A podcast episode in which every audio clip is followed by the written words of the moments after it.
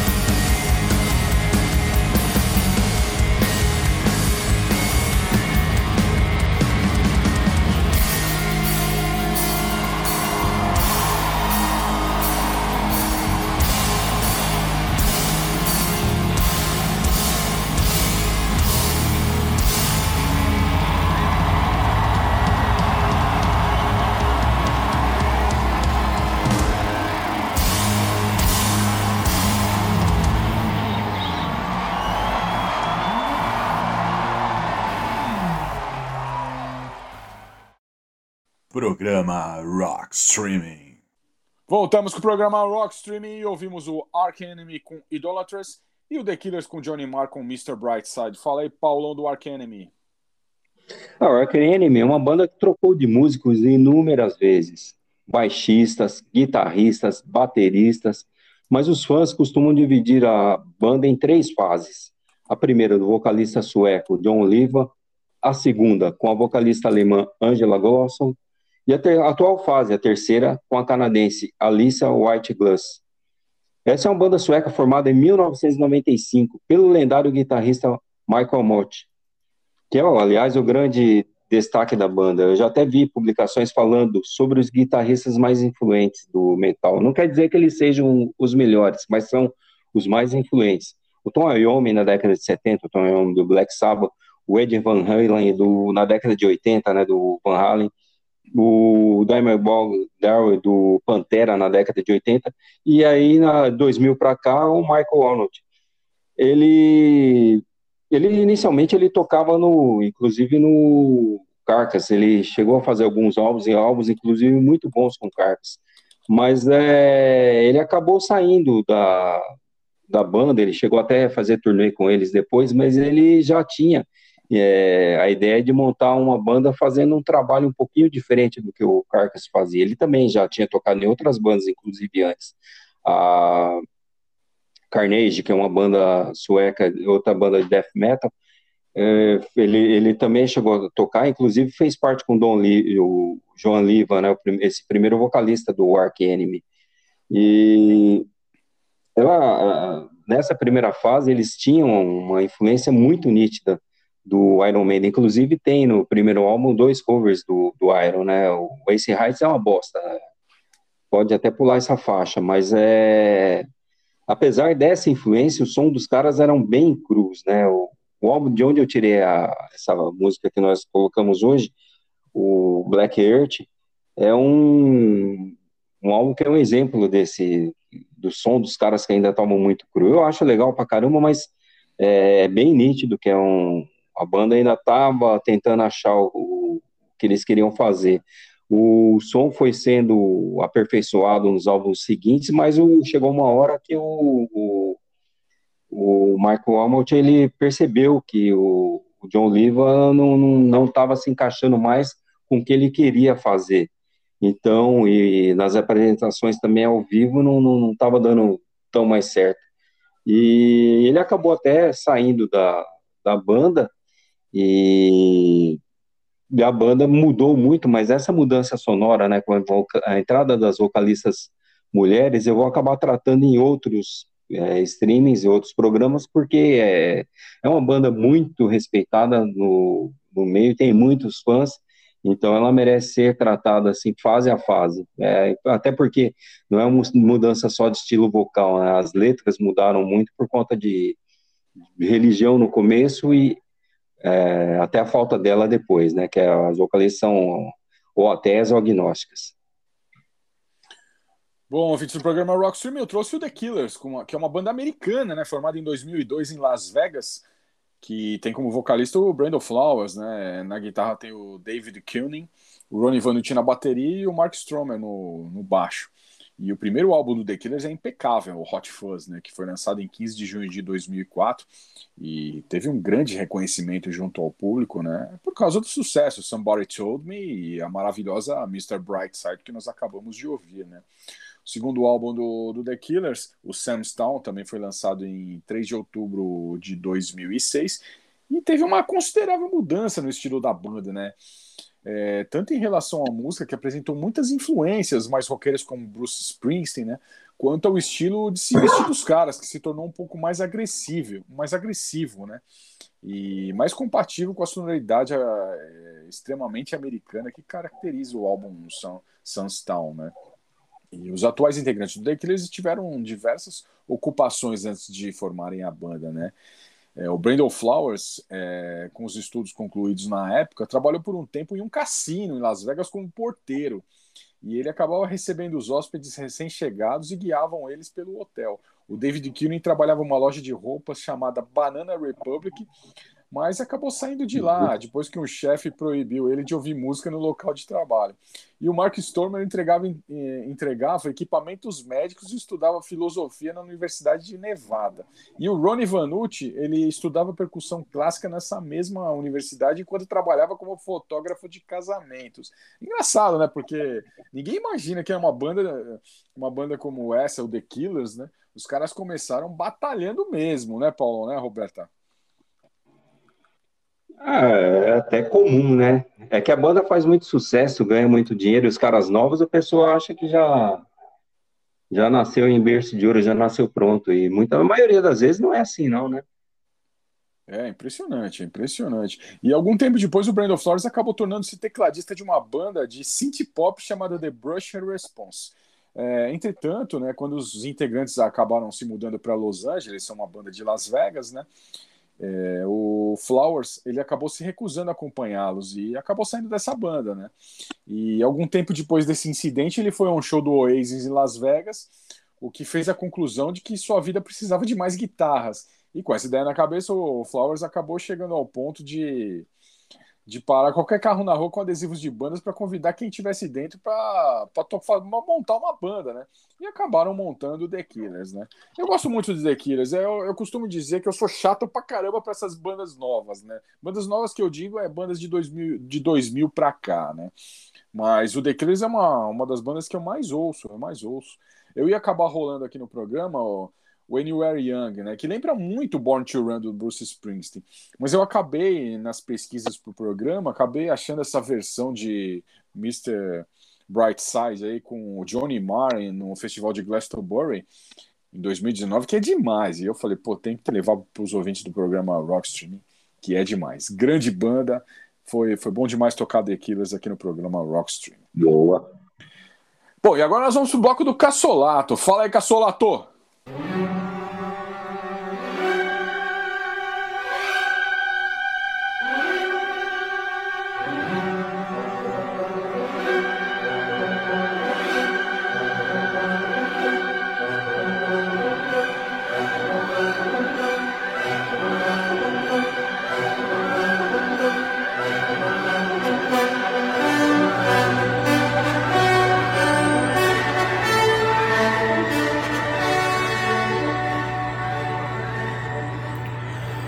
Caros ouvintes da Rock Streaming, tudo bem com vocês? Comigo tudo ótimo e aqui quem vos fala é Alexandre Cassolato. E hoje eu vou falar sobre a morte enigmática aos 20 anos de idade, né, que é a turbulenta intimidade de Nancy Spungen. Bom, para quem não conhece, né, né Nancy Spungen dormiu com alguns membros de bandas famosas e foi com o baixista do Sex Pistols, né? O Sid Vicious, que a jovem enérgica consagrou-se como a maior grupo do punk na época. Então, né, é, falar um pouquinho dela, né, da Nancy Spungen, que foi, nasceu né, no dia 27 de fevereiro de 58 e o nome dela completo é Nancy Spungen Laura, já nascida rodeada de dificuldades médicas, de acordo com a mãe, né, a Débora, é, no livro And I Don't Want to Live This Life né, onde que ela relata que os médicos do hospital da Universidade de Pensilvânia identificaram uma cianose grave que acompanharia por toda a vida. Mas para piorar, né, galera, quase morreu asfixiada com o cordão umbilical preso ao pescoço durante o parto. Mesmo assim, veio ao mundo sem danos cerebrais e conseguiu alta oito dias depois após o nascimento, né? Prosseguiu a infância com uma família judia, mas já sofria com crises de choros, acessos de raiva, sendo prescrita como é, né, com medicamentos, tendo apenas três meses de vida, né? Agressiva, enérgica, foi expulsa da escola aos 11 anos de idade e para diminuir os acessos de fúria, né, a família decidiu internar Nancy em um internato. Dois anos depois, ela não só fugiu, como foi encontrada gravemente ferida após tentar suicídio com cortes de tesoura nos pulsos. Né? E aos 15 anos, o psiquiatra que realizava acompanhamento da garota diagnosticou com esquizofrenia. Né? E as condições não foi problema acadêmico para a garota. Dois anos depois, conseguiu concluir o colegial, até ser aprovada na University of Colorado Boulder mas foi expulsa, né, presa por adquirir maconha e armazenar carga roubada em seu dormitório universitário. E ainda no primeiro semestre do curso, com 17 anos, né, a garota decidiu dar uma volta completa uh, no estilo de vida, fugindo da casa e viajando para Nova York. E lá ela conheceu, né, Sid Vicious. Bom, vamos lá. Nancy assumia o fato que era uma grupo, né, e que se aproximava de músicos fa famosos apenas porque tinha drogas para oferecer. Trabalhando anteriormente como stripper, a jovem sedutora conseguiu fazer a cabeça de diversos roqueiros, né? Dormindo com membros de banda como Aerosmith, Ramones, The New York Dolls. Porém, seu alvo principal acabou sendo um jovem talentoso, né? É, a paixão da Tiet com Sid Vicious, o baixista da, punk, da banda punk Sex Pistols, foi apontado como principal causadora da dependência de drogas do rapaz. Né? Em relatos biográficos, é, companheiros de banda e parentes né, falaram que o casal passava por a maior parte do seu tempo consumindo medicamentos, morfinas, sintéticos e heroína. Né? Já em 77 e 78, 1977 e 1978, os pombinhos residiram no quarto 100 do Hotel Chelsea, em Nova York, com diversos episódios de brigas domésticas. O casal foi visto em diversas aparições em públicos, né? Com queimaduras de cigarro por todo o corpo. John é, Lyndon, né? Chegou a afirmar que a jovem afundava o músculo, resultando a apresentação medíocre em decorrência das drogas. E assim eles disseram, né? O, o John Lyndon. Fizemos tudo possível para livrar-se de Nancy ela estava o matando. Né? Já na manhã do dia 12 de outubro de 78, o relacionamento foi encerrado a, a, assim, brutalmente, né? Sid encontrou a companheira morta com uma faca apunhalada no abdômen e o artefato pertencia ao músico e havia sido cravado um único golpe. Sem outra estocada, claro. A faca Jaguar modelo White Wilderness K11, né? não tinha marcas das digitais além da Nancy. Mesmo sem relação com o crime, como posteriormente confirmado nas investigações, o baixista preferiu assumir o assassinato em depoimento é, inconclusivo. Uma semana depois, já preso, o músico assumiu que havia feito um pacto de vida com a companheira, mas não cumpriu, se declarando inocente e libertado sob fiança. Bom, galera, existem teorias de que Nancy foi morta por traficantes, porém Sid assumiu a autoria para evitar maiores problemas com os criminosos. Isso você pode ver na biografia do Phil Strongman, que alega que no livro uh, Prairie Vacan, The History of Punk, né, que os Rockets uh, teriam sido assassinados desculpa, teriam sido os assassinos da jovem de 20 anos. O ator negou por toda a vida e não chegou a, a ser um relacionamento com a polícia de Nova York. A investigação da morte durou quatro meses, sendo encerrada após a morte de Sid Vicious por overdose, impossibilitando o julgamento, galera.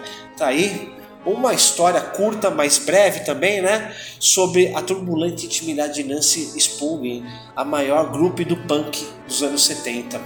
E de fundo você está escutando né, o clássico de Wilhelm Richard Wagner, o alemão, né, nascido no dia 22 de maio de 1813, né, com a tradicional, clássica, uh, posso falar enigmática Rides of the Valkyries, que é um clássico, uma ópera de Richard Wagner. Na sequência, vamos escutar 25 Tia Life, Always Remember, né, com a música é, All Cops Are Bastards. Na sequência, Sick of It All, outra banda de Nova York, Take Night, Rough. E para encerrar, eu vou tocar a extinta banda alemã de hardcore, Wolfdown, com a música Stray From The Path. Então, galera, espero que tenham gostado desse bloco e até a próxima edição da Rock Streaming. Até lá!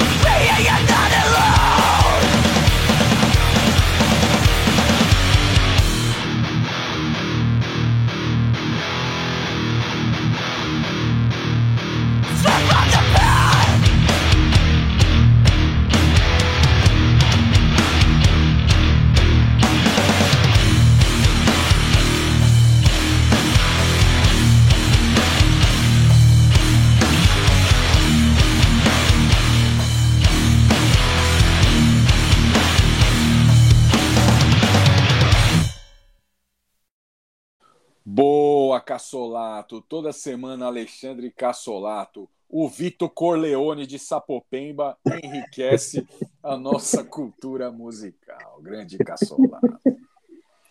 E agora, o momento mais esperado do programa Rock Streaming, aquele momento que o Paulão pira o enigma do streaming com Roberta Guilherme. Enigma do streaming. Roberta Guilherme, nossa grande contratação para a terceira temporada do programa Rock Streaming, vai trazer para a gente a primeira dica do Enigma do streaming dessa semana. Manda aí, Roberta. E aí, meninos, tudo certo? Beleza. Ah, Vamos lá. Primeira dica do Enigma é sobre um artista que nasceu no Rio de Janeiro no dia 19 de junho de 1950. Ele é ator, cantor, dançarino e dublador. No início de sua carreira, seu repertório musical era rock, samba, músicas italianas e músicas francesas. E aí, meninos? Já sabem? Eu acho que eu já sei, eu acho que eu já sei. Posso chutar um aí? Chuta. É o Valentino Guzzo?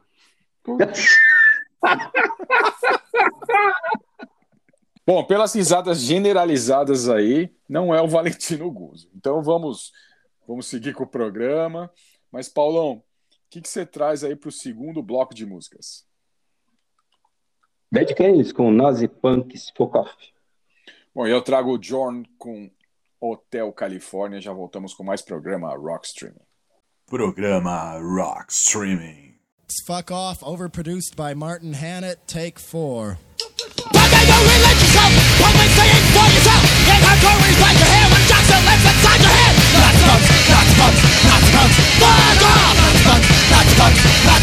Fuck off! If you're not fight, get out of here! You ain't no better than the bouncers! We ain't trying to you ain't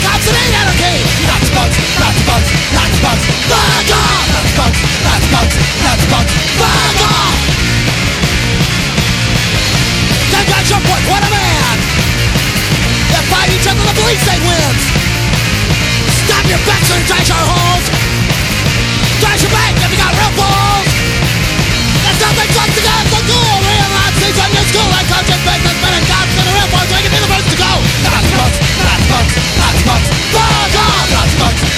That's fun. Fire! You're the to go, you're the first to go, you're the first to go, let's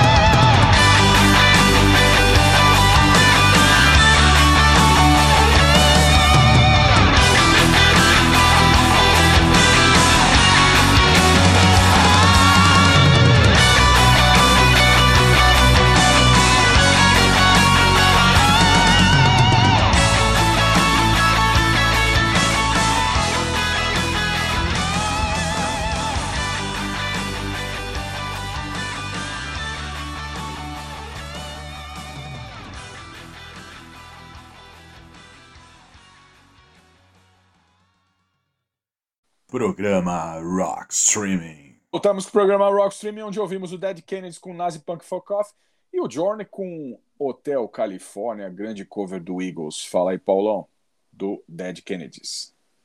Não, eu lembrei dessa música aí, e desse baita EP, né, o In God We Trust Incorporated, é, por conta, teve essa treta aí do, sobre o nazismo essa semana, né, o pessoal tomou na cabeça por conta disso aí, e tem essa música dos Kennedys, então vamos lá. É, Nazi Punks Fuck Off é uma música que faz parte do EPzinho deles, In God We Trust, um deles, né, o segundo lançamento deles, né, e que marcou a estreia do baterista, o D.H. Peligro, e traz algumas faixas como Religion, é, Vomit e Kepone Factory, que na verdade é uma regravação de Kepone Kids. É, Kepone é um tipo de fertilizante que deu uma confusão. E essas faixas foram escritas ainda na época do guitarrista, o 1625. Inclusive, nós falamos sobre eles na temporada passada, quando ele fez parte dos Kennedys. O álbum foi inicialmente gravado no Subterranean Studios, no dia 19 de junho de 1981. O, as faixas foram gravadas ao vivo, a banda só intervia entre a gravação de uma faixa e outra para discutir o andamento de alguma coisa. Então, é praticamente um pirata ao vivo. Foi gravado num rolinho de meia polegada com oito faixas. O que, que aconteceu? Na hora de fazer a mixagem, descobriram que oxidou o, o, a fita. E teve um desgaste e não deu para aproveitar nada. E aí eles foram para o Mobius Music e gravaram tudo de novo no, no dia 22 de agosto de 1981. O álbum foi lá. E posteriormente até recuperado. Ela foi mixada e está no. Tem um, um lançamento deles, o The Lost Tapes. O, esse álbum é um álbum bem mais rápido. Eu acho que de, de todos os álbuns dos Kennedy, ele é o que tem as músicas mais rápidas. É, essa música, o, Nazi, o, o, o single dele foi lançado, ele veio com uma abraçadeira com um símbolo antinazista e deu muita confusão. Na, é, é, tem uma outra coisa, ele cita um. O Jello Biafra, quando vai começar a música, ele fala o, que ele cita um produtor inglês, mas na verdade, sabe-se lá Deus por que, que ele falou o nome desse cara, porque ele produzia na época o Buzzcocks, uma banda inglesa, e ele nunca trabalhou com os Kennedys. Mas enfim, e outra coisa também, o The Exploited comprou a briga do Nazi Punks, achou que a crítica foi com eles e ficou uma treta deles com os Kennedy durante muitos anos, né? Mas é uma faixa legal pra caramba, é por conta dessa confusão da, da, que ocorreu durante a semana, eu lembrei desse, dessa música e o álbum. Né? Fica aí a dica, quem não conhece o álbum, corra atrás que é legal pra caramba. Bom, ouvintes do programa Rockstream, nós aqui do programa Rockstream passamos nossos raros momentos de descanso, né, ouvindo novidades para rolarmos aqui no programa. E lá estava eu no Apple Music peneirando, né, e acabei achando essa versão do John Land para o Hotel California do Eagles, que é simplesmente demais, né. É, o John Lang, que é um cantor norueguês de hard rock e heavy metal, conhecido por seu trabalho com as bandas Ark, Beyond, Twin Light, Millennium, Vagabond, Snakes e mais notavelmente com a banda de power metal Masterplan, né? E ele também é um, um cantor convidado mais recorrente no aquele supergrupo internacional, o Avantasia. É, e ele trabalhou como como vocalista principal do Avantasia e foi convidado em vários projetos, né? Atualmente ele está focado nas suas atividades em seu projeto solo. E essa versão de Hotel California e dos Eagles, ela está no álbum do Journey chamada Heavy Rock Radio 2. E agora vamos pro bloco do Léo, né, com os games. Fala aí, Léo.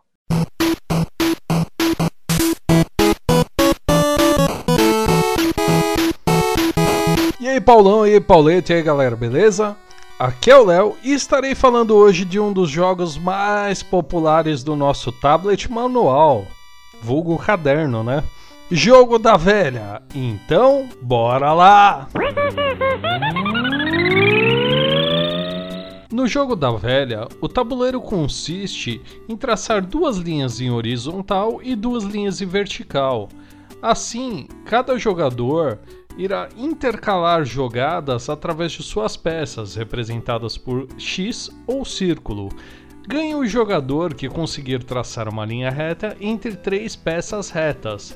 Caso nenhum dos dois ganhe, o jogo será considerado empate ou, como conhecemos do Brasil, velha. Os pontos de origem do jogo da velha são vários, mas o mais antigo foi encontrado no templo de Kurna, no Egito, lá no século 14 a.C.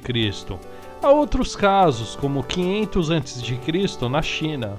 Porém, encontramos diversas regiões com suas versões, como os jogos da família Moinho, que tem como objetivo posicionar as peças a fim de formar uma linha reta. Um ponto bacana do jogo é como ele é conhecido ao redor do mundo, como o jogo da velha no Brasil ou em três linhas em Portugal. É também conhecido como Jogo do Galo, Luke Itsui Ki na China, porém é mais conhecido ao redor do mundo como Tic Tac Toe. Um detalhe interessante é como um jogo simples possui tantas estratégias. Podemos citar de exemplo as famosas jogadas de triangulações, que podem ser feitas através do meio ou dos cantos. Cara, uma coisa, esse para mim é um jogo eterno, não tenho o que falar. Toda pessoa com um caderno tem um colega do lado que acaba desenhando e jogando o jogo da velha. É aquele tipo de ação que, se você pode sentar em qualquer lugar do mundo, desenhar um tabuleiro e cutucar a pessoa do lado, ela vai entender e vai jogar com você. Ele é um jogo curto, divertido, que podemos seguir independente do lugar. Inclusive, já joguei bastante, sabe onde? No WhatsApp. Eu tenho a mas para dar uma ajudada para quem quer experimentar esse clássico, vamos passar uma dica. Utilize canetas Bic azul com a tampa mordida. Elas aumentam a probabilidade de você ganhar. Brincadeira, vai. Agora sério. Tente começar o jogo. Tecnicamente, a gente tem 138 resultados únicos. Se você considerar que X sempre começa, você terá 91 chances de ganhar. Agora, você é o segundo e jogou, digamos assim, com o círculo, você terá 44 chances de ganhar. E sabe quantas são as chances de empate? 3. Voodoo é pra Jacu. Uma curiosidade é que nos Estados Unidos foi desenvolvido o menor jogo da velha do mundo, que nada mais é do que um computador que utiliza uma mistura de feixes de DNA que determina onde irá colocar X ou círculo. Mais uma, vai. Tá sozinho e quer jogar? Digite no Google Jogo da Velha e se divirta. Uma última, vai. Como que um jogo de 3.500 anos se tornou tão popular no Brasil?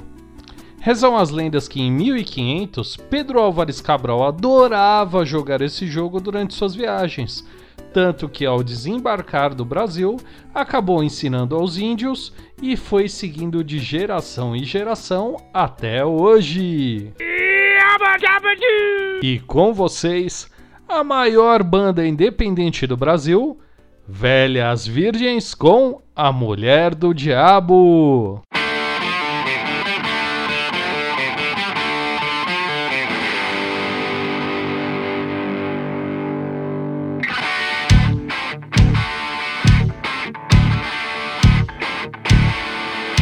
A mulher do diabo não quer mais ver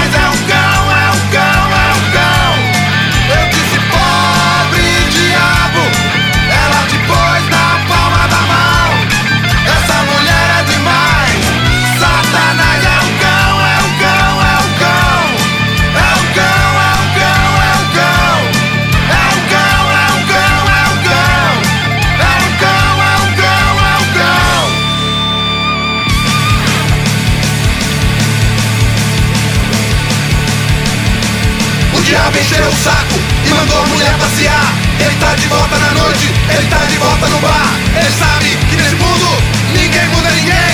A gente é o que é, quem gosta sempre vem. O mundo não para de girar. E até o diabo pode recomeçar. O mundo não para de girar. E até o diabo pode recomeçar. Programa Rock Streaming. Boa, Léo. Toda semana o Léo vai nos trazer as curiosidades e histórias do mundo dos games. E agora, vamos para a segunda dica do Enigma do Streaming dessa semana com a Roberta Guilherme. Enigma do streaming. Ah, vamos lá. Segunda dica. Em seus 50 anos de carreira, fez várias apresentações, tanto nos palcos quanto em vários programas de televisão, como Cassino do Chacrinha, Silvio Santos e Clube do Bolinha, com repertórios desde músicas bregas até músicas consideradas cult. Ó, como é versátil. Caramba. Quem é? Ah, fácil, hein? Se tava no no programa do Chacrinha, ô Paulão, é o Wagner Montes, não é? É o Wagner Montes, sim. É o Wagner Montes, Roberta? Não. Boa, não é o Wagner Montes. Já sabe, Paulão? Não, não. Mas o cara é bom, hein, pra ter ido nesses três aí. Bom, porra, o cara é bom, hein? O cara é bom. Bom, enquanto nós pensamos aqui, nós vamos para a estreia do Bloco Novo, hein, Paulão? Roberta, vamos para a estreia do Bloco Novo aqui no programa Rockstream, o Bloco Underground, onde vamos trazer aquelas músicas que rolam no calabouço do rock, hein? Sim, três músicas na sequência que vão fazer os ouvintes do programa Rockstream se sentirem no, no CBDB, hein? Vamos lá. Paulo, o que, que você vai rolar no Bloco Underground de hoje? Vamos com New Metal, Silver Dust com Waffle. Roberta, o que, que você vai trazer no míssil? Qual é o míssil que a Roberta Guilherme vai trazer hoje no Bloco Underground? Ah, o míssil de hoje é o Front 242. Com? de novo, você tem que falar o nome da música, Roberta. Oi. Red, Red Hunter, Red Hunter. Vamos lá, peraí, vou perguntar de novo. Roberta, qual o míssil do Bloco Underground de hoje? O míssil é o Front 242 com a música Red Hunter. Bom, e eu trago o R.E.M. com Radio Free Europe e já voltamos com mais programa Rock Streaming. Programa Rock Streaming.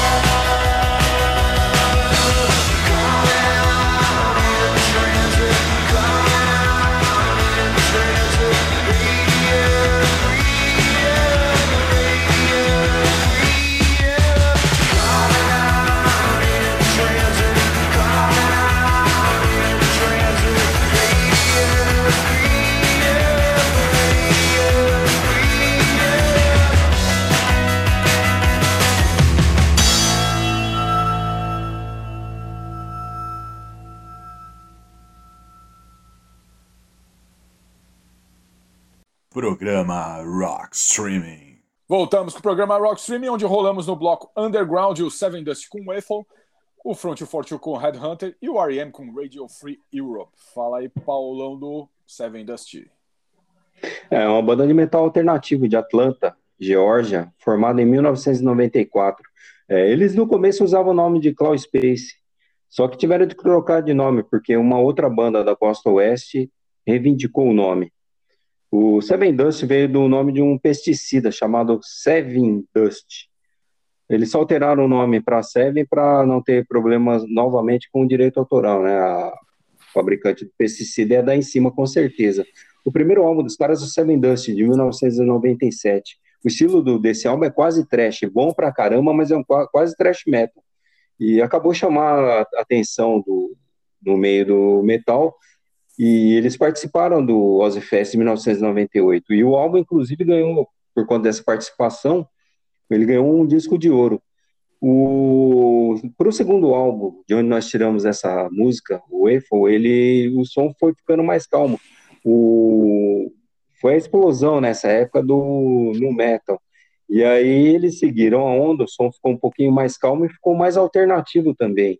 E com isso a banda acabou, inclusive, conquistando é, disco de ouro nos outros três álbuns. E o problema é que o, eles eram muito amigos do, do Lynn Strait, que era vocalista do Snot, né? Banda que até o, o nosso falecido amigo Marlos gostava pra caramba.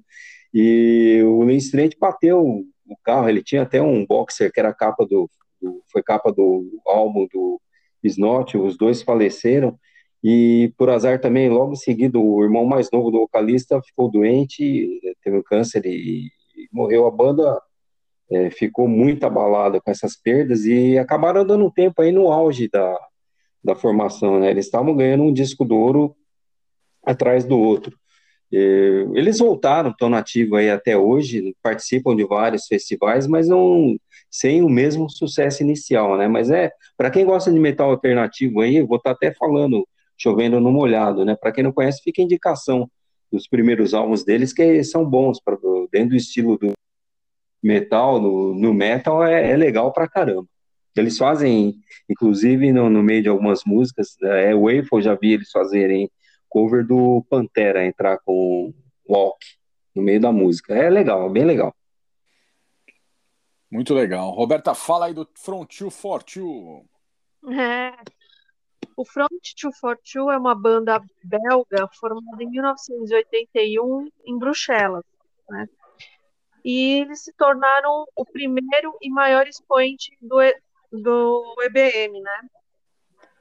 Que é, é uma variante da música industrial. E eu não sei se vocês sabem, né? Tem uma, uma curiosidade, né? Justamente com, a, com essa música e a Red Hunter, que alguns anos atrás, eu não sei se vocês se lembram daquela o bonde do Tigrão. Ah. é, aquela banda de funk, o bonde do Tigrão, eles samplearam né, a, a, a, música, o comecinho, e depois colocaram aquela letra maravilhosa, né? Do quer dançar, quer dançar, o tigrão quer te pegar, né? Boa lembrança. Boa lembrança. Com a música Red Hunter. Cagaram, literalmente. Desculpa o termo, mas é que não tem outro adjetivo, né? Aí o que, que acontece? Os fãs brasileiros do, do Front entraram em contato, acho que com a gravadora do, do da banda, né? E caguetando. Ah, pra quê? A banda, né, a gravadora, tudo, processaram um bonde do Tigrão por conta desse sampler, né? E ganharam. Ou seja, o bonde do Tigrão descarrilhou, ou descarrilou, enfim. que merda, cara. Bom, bem legal, Roberta, bem legal. Eu, eu trouxe o R.E.M. com com Radio Free Europe. Putz, cara, essa do bonde do Tigrão foi demais. Hein? Eu não sabia dessa história, cara. Eu trouxe o, o R.E.M. com Radio Free Europe, é, que foi o primeiro single, né, lançado para o primeiro álbum de estúdio da banda, né, o Murmur, lançado em 1983. E antes de assinar um contrato com a gravadora IRS Records, né, a banda já havia gravado a música em outra gravadora, a Ribtone, sendo lançada como single em 8 de julho de 1981. A música foi bem recebida pela crítica, alcançando o número 400 entre as 500 melhores canções de todos os tempos na revista Rolling Stone.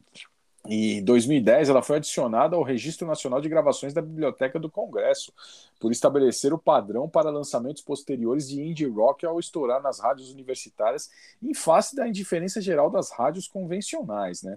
E até 1989 o R.E.M. só tocava nas chamadas rádios, rádio universitárias americanas, né? sempre liderando as paradas até que eles explodiram no mundo com o álbum Out, Out of Time. Né? Eu tenho visto muitas coisas interessantes sobre o R.E.M., né? Inclusive um programa chamado Song Exploder no Netflix, é, que é muito legal. ele, o Michael Stipe e os outros integrantes do R.E.M. eles contam é, como eles criaram Losing My Religion, a repercussão de Losing My Religion na época. É um programa bem legal, chama Song Exploder. Inclusive tem, eles falam, tem até uma parte, a gente já to- tocou The Killers hoje, né? Que eles falam sobre a história da música When You Are Young. É muito legal. Assistam o Netflix Song Exploder, é muito legal. E agora nós vamos pro bloco do Dan com as séries. Fala aí, Dan.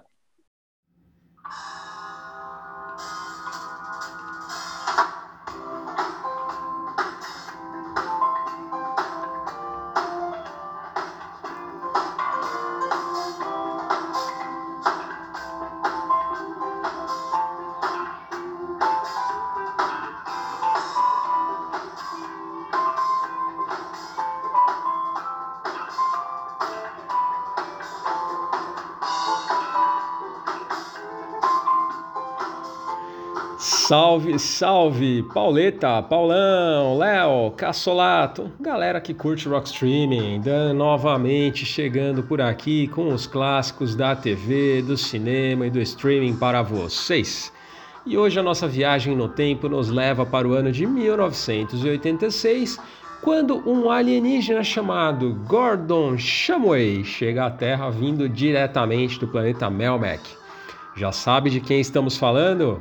Parece até enigma do streaming, né? Mas não é não. Hoje nós vamos falar da série Alf, o E Teimoso. A série tem início quando a nave de Alf cai na garagem dos Tanners, uma família suburbana de classe média que vive na área de San Fernando Valley, na Califórnia. A família é composta pelo assistente social e chefe de família Willie, vivido por Max Wright, sua esposa Kate, vivida por Anne Sheedin, sua filha, a adolescente Lynn, vivida por Andrea Elson, o filho mais novo do casal, Brian, vivido por Benji Gregory, e seu gato de estimação, o Lucky. Alf, ali- aliás, né, já mostra logo de cara que no planeta dele os gatos viram comida e ele se, né, ele vive perseguindo o gato da família ao longo da série. Aliás, comer é a especialidade de Alf, né, ele sente muita fome, metabolismo ali acelerado. Alf recebe esse apelido de Willy, né, o chefe da família, porque a sigla Alf significa é, a- Alien Life Form, né, forma de vida alienígena. Bom, sem saber o que fazer, né, quando a nave de Alf cai ali no telhado de sua garagem, os Tenners levam Alf para dentro de sua casa e, os, e o esconde, né, de, da Força Tarefa Alienígena, um, um grupo ali que faz parte das Forças Armadas dos Estados Unidos, né, especializadas em alienígenas, e também escondem Alf de seus vizinhos intrometidos, Trevor e Rachel, vivido por John LaMotta e por Liz Sheridan, até que Alf possa reparar sua nave espacial e voltar para o espaço. Porém, na sequência, Alf revela que seu planeta natal, Melmac, explodiu devido à guerra nuclear.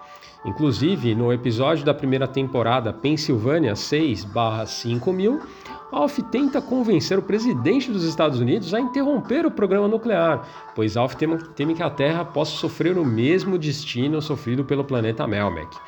E assim começa a série, que teve quatro temporadas e um total de 102 episódios, produzidos entre setembro de 86 até março de 1990. A série tem um final bem triste que deixou a todos os fãs insatisfeitos, né? Pois no último episódio, Alf recebe um chamado do espaço de um de seus amigos que conseguiram comprar, avisando, né? Conseguiram comprar um novo planeta. Porém, quando eles aparecem para buscar o Alf, a força-tarefa alienígena aparece também. A nave, né, assustada, eles vão embora e a força-tarefa captura Alf. Esse, na verdade, não seria o final da série, né? Era para deixar o final da temporada em aberto e isso se resolveu na temporada seguinte. Porém, a série acabou cancelada após esse episódio, deixando todo mundo puto. Foi uma merda esse final. Após o final da série, né, foi feito um filme para a televisão produzido em 1996, justamente com a intenção de dar um final adequado à série. O filme chamado Projeto Alf começa logo após o episódio final da série e tem Alf trabalhando para os federais, né? mostra ele trabalhando para os federais, uma tentativa ali depois de escapar. Porém, principalmente por conta né, da ausência da família Tanner, a audiência foi baixa e ninguém curtiu o filme, não deu muito certo. Entre 86 e 87, Alf teve uma série animada que também passou aqui no Brasil e narrava as aventuras de Alf e sua namorada, Honda. Em 2004, sete episódios de um talk show chamado Hit Talk Show foram produzidos, tendo Alf como seu apresentador. Em 2018, uma nova série seria produzida. Né? O projeto ele teve início ali no início de 2018. E a ideia era continuar exatamente de onde havia parado a série né, em seu último episódio. Porém, por volta de outubro do mesmo ano, o projeto foi abortado e não saiu do papel. Uma pena, né? Bom, aqui no Brasil a série chega é, em 1987 por meio da TV Globo. Posteriormente foi também exibida na TV Bandeirantes, Canal 21, SBT, Warner Channel, Nickelodeon, TCM e atualmente está disponível completa lá no streaming da HBO Max. Por aqui, quem dublou Alf foi ninguém mais, ninguém menos que o gigante e saudoso Orlando Drummond. Esse faz muito, esse faz muita falta, galera. Que saudades do Orlando Drummond, puta dublador. Bom, e vocês lembram da série do Alf? Gostavam? Matem a saudade depois lá no HBO Max, vale a pena, viu? Com vocês, o tema de abertura de Alf, o E-Teimoso. Toda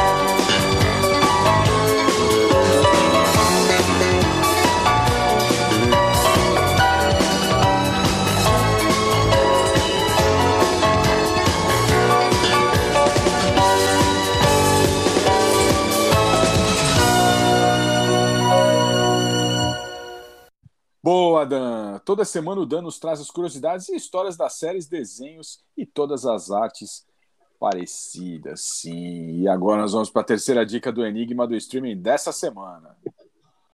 Enigma do Streaming. Vamos lá, para aquecer o tico e o teco de vocês.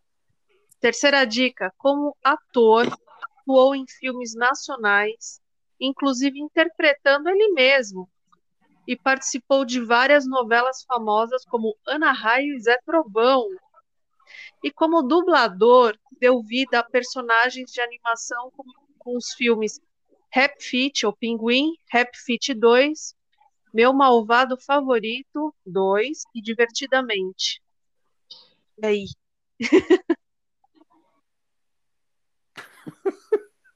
Não tenho a mínima ideia, cara. É o Pedro de Lara? Pedro de Lara dançarina. Dublador, hein? Que demais, hein? Não temos a mínima ideia. Roberta Guilherme novamente pegou a gente de calças curtas, hein? Muito legal, muito legal. É assim que nós gostamos. Bem difíceis, enigmas bem difíceis. Terceira temporada tá demais com a participação de Roberta Guilherme. E agora o bloco Os Brutos também amam, sim. Aquele bloco Os Headbangers, os punks e os caras que curtem black metal melódico. Tem aquela taquicardia lembrando daquele amor perdido, chutado, que te deixou na vala, na lama, chorando em posição fetal do lado da cama no chuveiro. Mas, Paulão, o que, que você vai rolar no bloco Os Brutos também amam de hoje? Vamos com a cover, Disturbed, com The Sound, of Silence. E por que, que The Sound of Silence do Disturbed te deixa tão na vala e na lama, Paulão? Ah, primeiro que a, a cover que o Disturbed, né, que é uma banda de Chicago de metal alternativo, metal, new metal, né, vários estilos aí, eles, que inclusive nem, nem é a primeira cover legal que eles fazem, eles têm um cover do Judas Priest, que é Living After Midnight, é, quem não conhece, dá uma procurada, é legal também. Mas essa música originalmente é do, do Simon e do Garfunkel, né? O que acontece? É, tá rolando por aí nas redes sociais uma versão, né, que tem um advogado, o Sandy Green, Greenberg, ele é formado por Columbia, na faculdade lá de Nova York, ele fez um PhD depois em Harvard e chegou a ser assessor jurídico do presidente da equipe do Gerald Ford do presidente Jimmy Carter. E o que aconteceu? Esse cara, na época da faculdade, ele estava assistindo um jogo de beisebol e ficou cego. Ele, uns dias antes, tinha procurado já um médico, ele estava achando estranho, o médico achou que era uma conjuntivite, e na verdade era uma catarata que avançou muito rápido e o cara novo ainda, né, estudante de direito, acabou, perdeu a visão. E ele chegou a largar, inclusive, a faculdade, mas aí o colega de quarto dele foi lá e insistiu para ele voltar e falou, não, é tudo que você precisar ler, eu leio para você, não, não vai largar a faculdade. E ele voltou e, e aí construiu uma carreira jurídica aí brilhante. Só que posteriormente esse amigo é, era músico e, e, ele precisava gravar um álbum, um álbum de estreia dele, e pediu 400 dólares. E era o dinheiro que o cara tinha na conta, né? Ele tinha 400 e poucos dólares. E pela, por conta da ajuda que ele deu, que ele recebeu do colega de quarto, ele ele ele prestou todo o dinheiro que tinha o, o colega tinha era uma dupla e eles gravaram um álbum. O álbum não fez sucesso, mas a gravadora percebeu uma música muito boa e alterou a gravação e relançou como single um tempo depois. A música arrebentou, a dupla tinha se separado, voltou e fez uma carreira de muito sucesso na década de 70. Eu me lembro da última vez deles fazendo muito sucesso, aquele álbum ao vivo no Central Park, que eles, acho que foi na época o maior público do, que alguém teve, né? Acho que foram quase 500 mil pessoas. Enfim, a dupla era o Paul Simon e o Garfunkel. O Garfunkel era esse colega de quarto dele, que, que deu uma puta de uma força na época de faculdade. A história em si é sensacional, mas a, o pessoal já resolveu dar uma adoçada e colocar aí que a música era pro, pro, em homenagem à amizade dos dois. É, eu dei uma pesquisada, não é bem isso, não. A, ela foi escrita pelo Paul Simon, e, na verdade, a, tudo que trata. Aí foi um período que, quando o Simon começou, ele tentou a sorte sozinho. Então, ele morou um tempo sozinho, escrevia as, as letras deles aí, das músicas. Ele tinha o trabalho, escrevia as, as letras à noite. Então, ela relata mais esse período da vida dele do que qualquer outra coisa. A letra demorou para maturar, né? Porque ele era muito jovem na época. Ele foi os dois foram trabalhando ao longo do tempo, mas a versão que corre na internet é, é não é verdade, embora a história do, da amizade dos dois aí, do Garfield e do Sandy Greenberg, é, seja verdadeira, né? E por si só já é uma história muito bonita. Muita gente não conhece, eu não conhecia a história, a música acabou meio que, que quis o destino aí que eu reescutasse a música e ficasse sabendo da história, então trouxemos uma versão de uma banda, uma versão sensacional de uma banda que eu gosto pra caramba, o Disturbed, que é, vamos até trazer aí mais pra frente no nosso streaming. Muito legal, muito legal, Paulo. Então vamos ouvir, né? Vamos ouvir o Disturbed com a maravilhosa cover de The Sound of Silence do Simon Garfunkel e já voltamos com mais lamentos aqui no bloco Os Brutos Também Amam.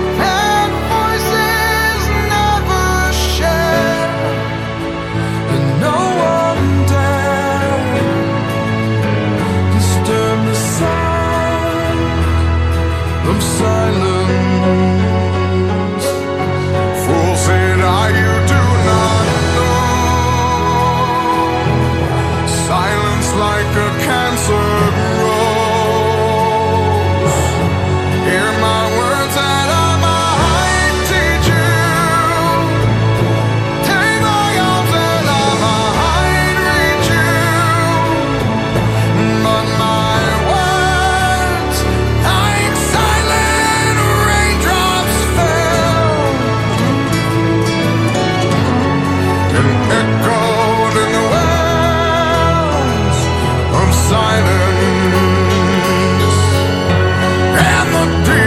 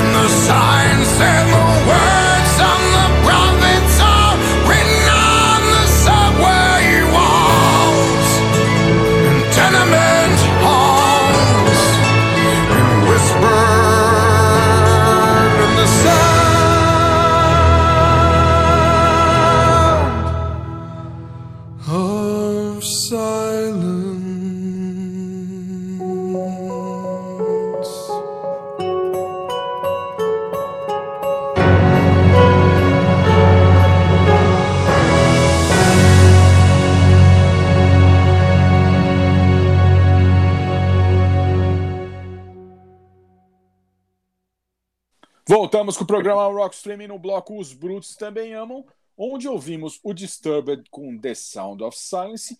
E eu trago a vocês, ouvintes do programa Rock Streaming, o Mr. Big com Just Take My Heart. Just Take My Heart, que tem duas visões na minha cabeça sobre essa música. E a primeira é: quem nunca teve aquela paixão de colégio, aquela menina popular, linda, de olhos claros, que o cara vai pro espaço quando vê ela, né? O cara compra aquela camiseta fidudido, Paulão, aquela calça OP e aquele tênis forward, Roberto, mas não adianta. Ela namora o cara popular e não dá a mínima atenção pro cara, né? Pro simples mortal ali. Toda vez que eu ouço Just Take My Heart, eu lembro daquele filme Namorada de Aluguel, com a Amanda Peterson e o Patrick Dempsey, que o enredo é muito parecido com isso, com essa história que eu contei. Mas a história verdadeira de Just Take My Heart, é a segunda visão sobre a história de Just Take My Heart, ela reflete o que é o bloco Os Brutos Também Amam. Essa é uma música muito pessoal, escrita pelo vocalista Eric Martin do Mr. Big, com a ajuda de seu parceiro de, compo de composição, o André Pesses. O Eric Martin contou em uma entrevista que Just Take My Heart é sobre sua primeira esposa, a Stacy. É, ela conta a história que ela estava deitada na cama na noite anterior da separação dos dois, é, onde cada um ia seguir o seu caminho, né? E ele diz que poderia ouvir um, até um alfinete caindo de tão quieto que estava o, o, clima ali, né? E ela estava deixando o Eric Martin por causa de um outro homem. O Martin diz que cada linha da letra reflete o que ele estava sentindo naquela noite, né? Então vamos ouvir, vamos ouvir essa obra-prima do Mr. Big e já voltamos com mais programa Rock Streaming.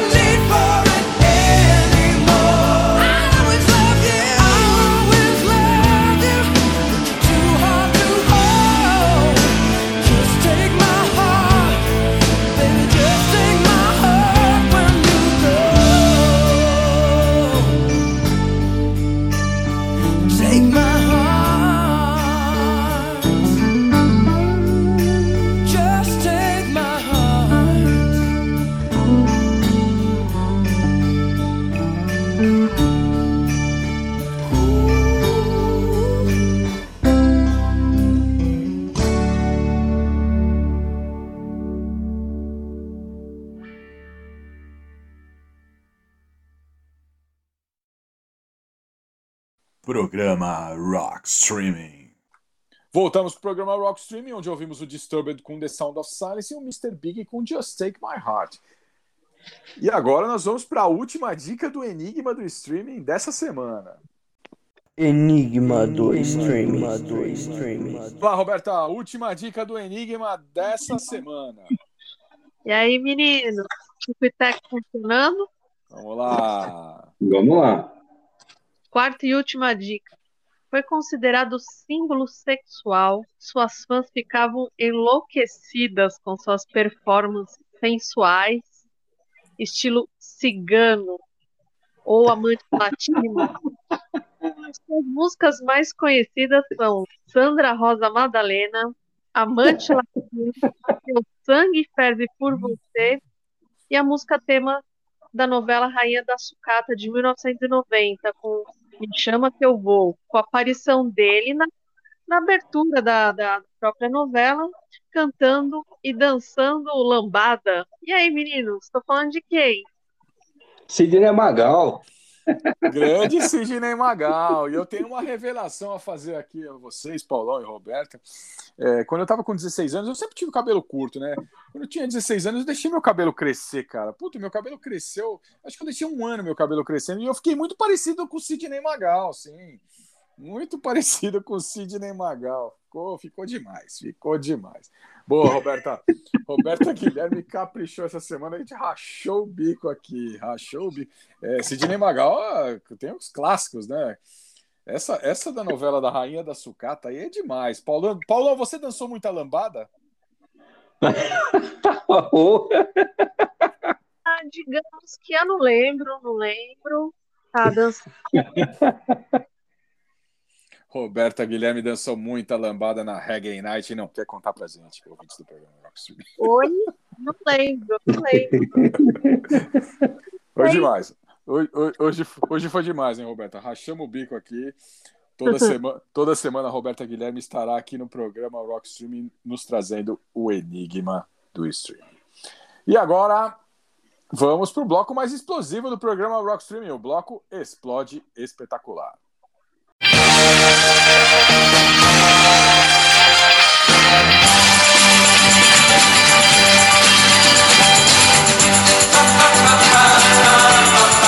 Explode espetacular. Fala aí galera, aqui é o Léo e estou de volta com o quadro Explode Espetacular. E como já é tradição aqui no Rock Streaming, o Dan está aqui comigo. Fala aí, Dan! Fala aí, Léo. Fala aí, galera. Estamos de volta. Bom, galera, e hoje vamos atender ao pedido da ouvinte Michele Poli de Osasco, que mandou aqui pra nós o álbum Estava Escrito de ninguém mais, ninguém menos que Nem Mato Grosso. Cara, nunca me esqueço de quando eu vi pela primeira vez um clipe desse álbum. A música se chama Amendoim Torradinho. Tinha até o clipe, né, do Nem Mato Grosso no meio de um kitnet brotando, né? Porque, tipo, só mostra ele se espreguiçando de um canto e levantando, né? Sendo nem Mato Grosso de ser, eu só não vi a lógica com amendoim torrado, né? Você tinha até uma história a respeito disso, né? Eu lembro que na época eu tava tentando gravar um clipe. Se não me engano, era o Come On My Lindo Dex's Midnight Runners. E eu deixava gravando direto a MTV, né? Pra depois ver e editar, enfim. Aí um dia gravou essa merda, cara. Puta, chorava de rir com essa música. E o Pauleta depois ficava me enchendo o saco toda hora. Amendoim torradinho. Eu lembro, cara. Mas o foda mesmo são as pérolas desse álbum, né? Escutam ou recusam? Pô, quem que não vai recusar esse álbum, né? Ah, essa daqui o pessoal da KG vai, vai manjar, hein? Babalu, ótima atriz, cara. Muito bem, eu adoro as interpretações dela. Temos também o Fósforo Queimado e o Amendoim Torradinho. Cara, pensa bem, faz total sentido. Afinal, é nem Mato Grosso, né? Ele queimou no mesmo álbum o fósforo, o amendoim, bem provável que ele queimou a rosca também. Solta um trecho aí dessa maravilha pra galera, Léo. Meu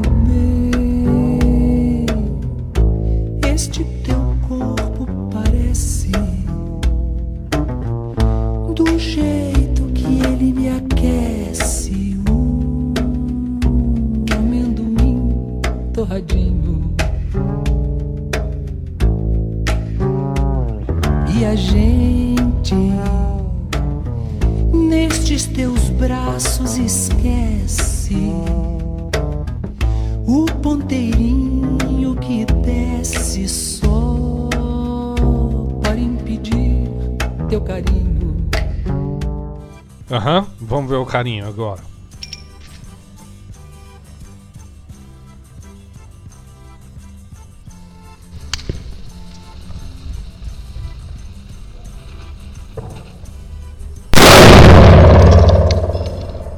Meu bem, o fósforo tá queimando, a bomba estourando e o amendoim torradinho voando. Valeu, galera, e semana que vem tem mais no quadro Explode Espetacular. Programa Rock Streaming. Boa, Léo. Boa, Dan. Toda semana o Léo e o Dan nos trazem alguma porcaria que eles vão mandar para os ares do mundo da música. E agora o momento que os ouvintes querem nossas cabeças, Paulão. O bloco Você Ama e Nós Odiamos. Why do birds suddenly appear every time.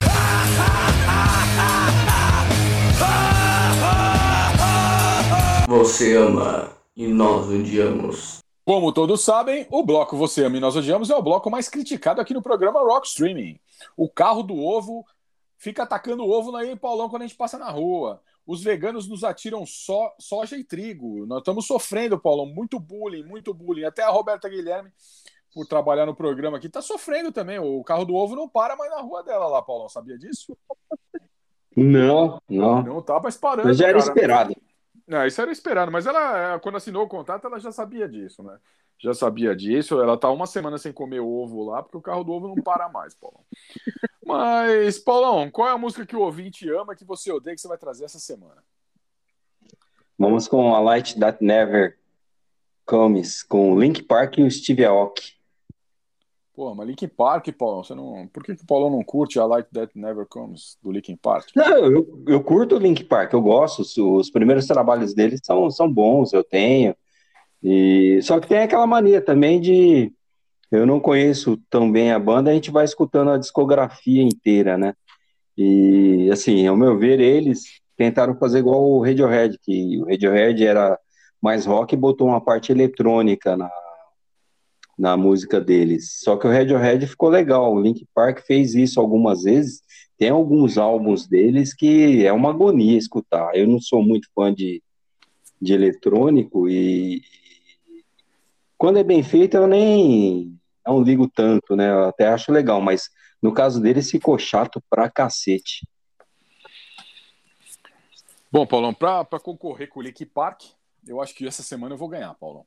Eu acho Vai. que essa semana eu vou ganhar, porque é, procurando nas, nas catacumbas do pop rock nacional, eu acabei achando a Neuzinha Brizola, assim, Neuzinha Brizola com Mintura. Neuzinha Brizola, conhecida no mundo artístico, né? A Neuzinha Brizola era filha do ex-governador Leonel Brizola, que foi governador do Rio, do, do Rio Grande do Sul também. E ela fez muito sucesso no- nos anos 80, né? Com hits New Wave. E essa música Mintura aí, muita gente não sabe, mas ela foi produzida, sabe por quem, Paulão? Sabe por quem, Roberta? Não. Por Não. Paulo Coelho, sim, Paulo Coelho, o Ah. escritor Paulo Coelho produziu Mintura da Neuzinha Brizola, né? E ela foi escrita em parceria com o compositor e guitarrista gaúcho Joe Eutanásia, que morreu no acidente de carro. Ele não, ele não, não mataram ele, não. morreu no acidente de carro em 89, o Joe Eutanásia. Bom, em 1983, a Neuzinha Brizola ela fez um ensaio fotográfico para a revista Playboy, contrariando a opinião do pai. É, o, o, o, o Leonel Brizola. Porém, o Leonel Brizola ele impediu a publicação das fotos juridicamente. Vocês acreditam nisso, cara? Não deixou ninguém ver a filha pelada. Pô, sacanagem, hein, meu? Mas Por o favor, primeiro. Graças a não. Deus, né, cara? Graças a Deus também, né? Pouparam a nossa pra gente aí. Mas o, prim- o primeiro LP da Neuzinha Brizola foi lançado em 1984, né? E ela participou também de, ó, das trilhas sonoras do aquele programa da Globo lá, o Pluct Plact Zoom. E ela fez algumas trilhas para novelas também, como em Transas e Caretas, e também no cinema para Sete Vampiras. E já na campanha das Diretas Já, né, ela lançou a música Diretia, em composição num compacto simples, cara. e, e ela co- é considerada, ela é considerada uma One Hit Wonder, né, que só fez sucesso com essa música Mentura, né? E ela acabou morrendo, faleceu em- aos 56 anos de idade em, decorrentes, em decorrência de complicações pulmonares por causa de uma hepatite, né? E agora uma curiosidade, né? Que reza a lenda, né? é, Roberto e Paulão, ouvintes do programa Rockstream, reza a lenda que o tráfico se intensificou nos anos 80 no Rio de Janeiro, porque o Leonel Brizola proibiu a polícia de subir o morro. Depois que prenderam a Neuzinha Brizola comprando mariolas no morro. Vocês lembram disso? Eu lembro dessa história, que ela foi presa, deu um chabu. É, ela tava, com uma, ela tava com uma mão segurando mariolas e na outra suspiro, Paulão. Aí o, o, o, o Leonel Brizola falou: não, não podem subir mais o morro, tem, tem que deixar minha filha em paz. E aí aconteceu o que aconteceu, né? Bom, ouvintes do programa Rockstream, a gente deixa vocês com essas duas porcarias que é o Link Park e é o Neuzinha Brizola. E até semana que vem com mais um programa Rockstream. Falou, Roberta! Falou, meninos. Até a próxima semana. Falou, Paulão! Valeu, pessoal. Até semana que vem.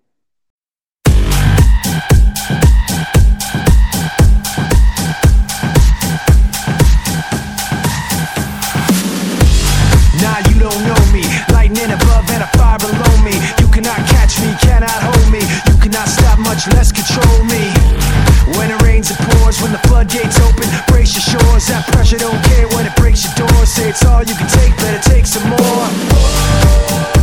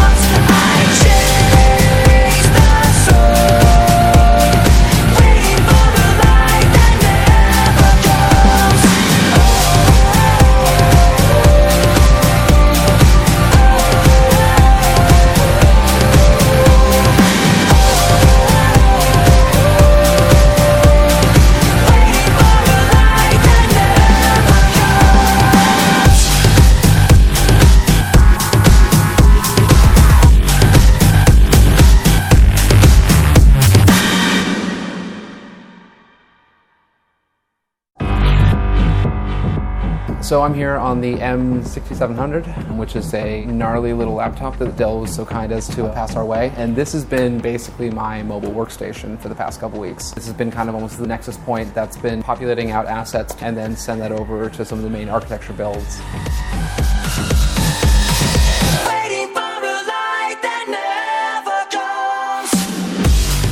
Have a little over three and a half million polygons, which is a lot for computers to compute. Without the resources of the Dell computers and without NVIDIA cards, it would be next to impossible to have a scene of this scale.